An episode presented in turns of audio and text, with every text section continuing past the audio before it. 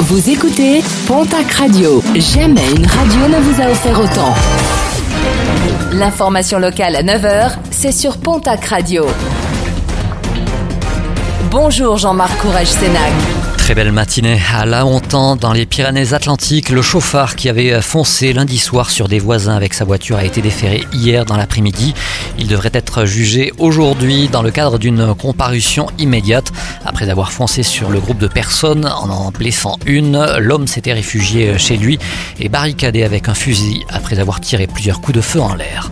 Après la venue en début de semaine du ministre Bruno Le Maire à Lourdes, les saisonniers se sentent de leur côté oubliés. Malgré l'annonce de la prolongation du droit au chômage partiel, la mesure ne concernera pas la plupart d'entre eux qui n'ont pas eu de contrat cette année, la saison n'ayant pas démarré avec le confinement.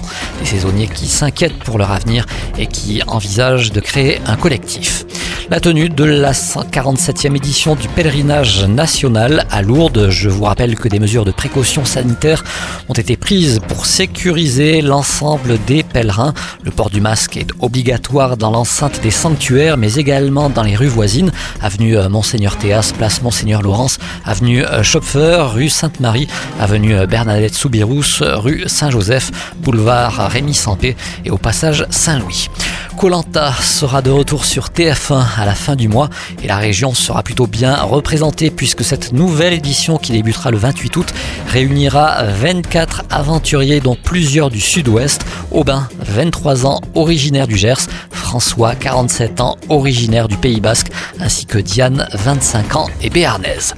Et puis un mot de sport et de rugby avec les joueurs de la section paloise qui poursuivent leur entraînement à Lourdes. La section qui espère bénéficier du renfort du centre samoan Toumoua Manu et du deuxième ligne australien Matt Philippe en septembre. Si le premier en a fini avec le Super Rugby néo-zélandais, la crise sanitaire complique sa venue.